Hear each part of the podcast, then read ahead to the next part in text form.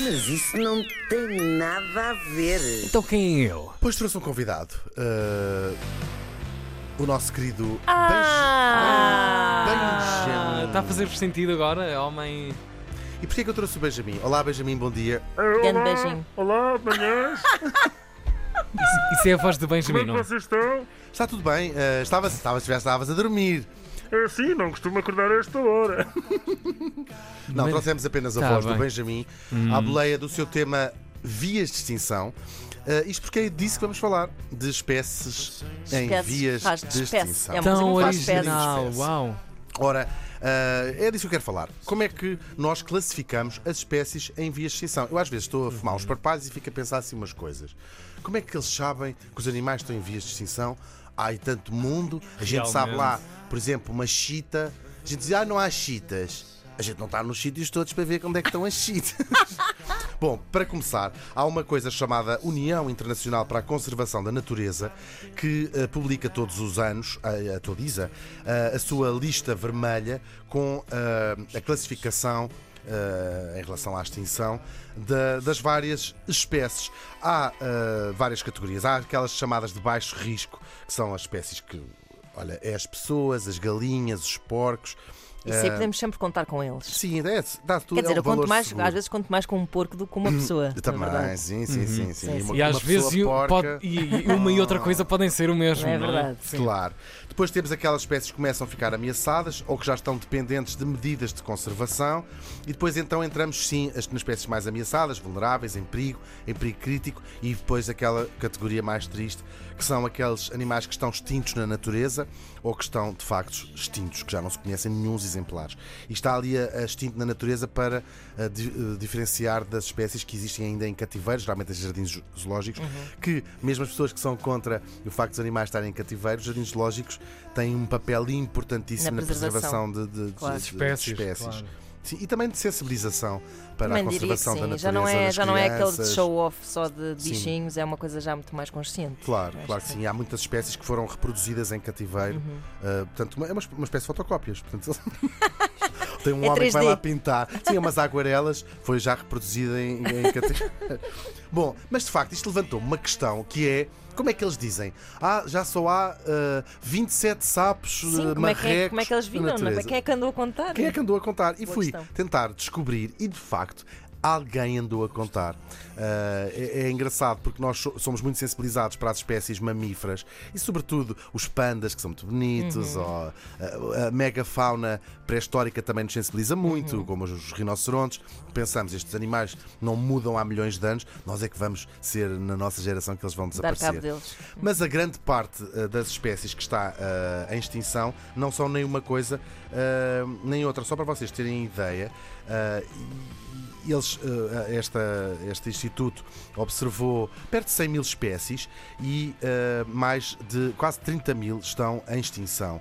40% são anfíbios, portanto, toda, há uma, espé- uma data de espécies de, de sapos, rãs, eh, que estão em extinção e só 25% deles é que são mamíferos. Depois também há muitos insetos ahm, que, que, que estão Pois, e ninguém extintos. quer saber, não é? E estou só a falar dos animais, não estou a falar das, das plantas. Bom, de facto, há uma contagem. Isto é feita por amostragem, ou seja, os cientistas vão ao terreno, ah, fazem um, estabelecem um perímetro, ah, imaginem, num charco para contar sapos, e contam: olha, está ali um sapo. Eu vi um sapo. Vai a Maria Armanda. Eu vi um sapo. turururu. Ela Eu vi outro "Eu vi outro sapo. sapo."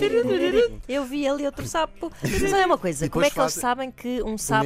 exatamente, mesmo não viram o mesmo sapo? Pois, há, há maneiras de o fazer. Às Uma vezes fazem marcas no é? corpo. Sim, Pois, se forem mamíferos é mais fácil, porque há, há todos os mecanismos de uma espécie de coleira com Uhum, um sinal, porque essa é uma preocupação para, para saberem de facto. E hum, nos animais mais pequenos, claro que nos insetos, tens de fazer uma amostragem muito pequena, ou seja, Claro. eh, pões uma campânula, imagina, sobre um- uma, uma, uma zona. Sim. co- Sim, quase, fa- e, fazes depois uma prospeção. Exato. Ou seja, este é o, Claro. o habitat deles, para dar a ser sempre Portanto, em eh, proporção, não é? uma proporção. Exato. Que permite, lá quando eles dizem há só 200, 200 animais, ainda por cima porque os animais em extinção, por haver muito poucos, são geralmente p- difíceis de, de- de reparar, não é? Claro. Há só lá um tigre e é sempre aquele, este passa aqui todos os dias ao meio-dia.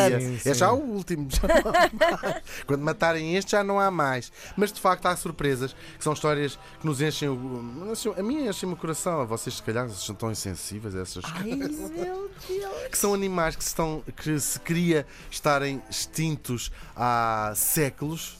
E que de vez em quando são avistados muito fugazmente. Aconteceu com uma tartaruga das Ilhas Fernandinas, ahm, que há 112 anos que se acreditava estar extinta, até que ah, foi ah, visto um exemplar. Foi encontrado, as tartarugas também não, não andam muito depressa, e foi encontrado um, um- um exemplar. Depois há casos como leopar, algumas espécies de leopardos ou de chitas, que são animais muito fugazes, e também foi encontrado há relativamente pouco tempo um no Quénia, que a última ah, vez que tinha sido uma vista confirmada tinha sido em 1909 e eh, há pouco tempo foi encontrada outra. É fascinante este eh, Maravilha. trabalho destas pessoas. Claro, quando dizem há 200 eh, eh, exemplares no- na, na- na natureza, é um número apro- aproximado, Claro. mas serve de sensibilização do que é que nós andamos a fazer. Já se sabe, a extinção faz parte do progresso do, do processo do, do- do- planeta eh, e não somos nós que andamos a extinguir, extinguir estas espécies todas, mas é eh, indubitável, indubitável que andamos a contribuir Claro. Pelo menos para o processo muito acelerado de Rápido, extinção. claro. E sobretudo faz particularmente pena de espécies que sobreviveram, já que andam há muitos mais anos a vir à franga. O rinoceronte é um bicho Sim. que anda há muitos milhões de anos a vir à frangos. Seria mesmo triste que nós que acompanhámos os últimos uh, Uhum. horas de- na, na- na grandes- no grande esquema das coisas uh, fi- ficássemos com essa mancha no nosso currículo. É bom para uma entrevista de emprego. Então, o, que é o grande achievement da sua vida? Olha, extingui um rinoceronte. Com as minhas próprias com mãos. as minhas próprias mãos. Pensamento do dia, uma espécie extinta por dia, nem sabe o bem que lhe fazia. assim sempre assim agora a pensamento. Agora É sempre. o tema. E obrigado, Benjamin. Pensamento. Vá participar à cama. Opa, isto foi muito interessante, de facto. Pá.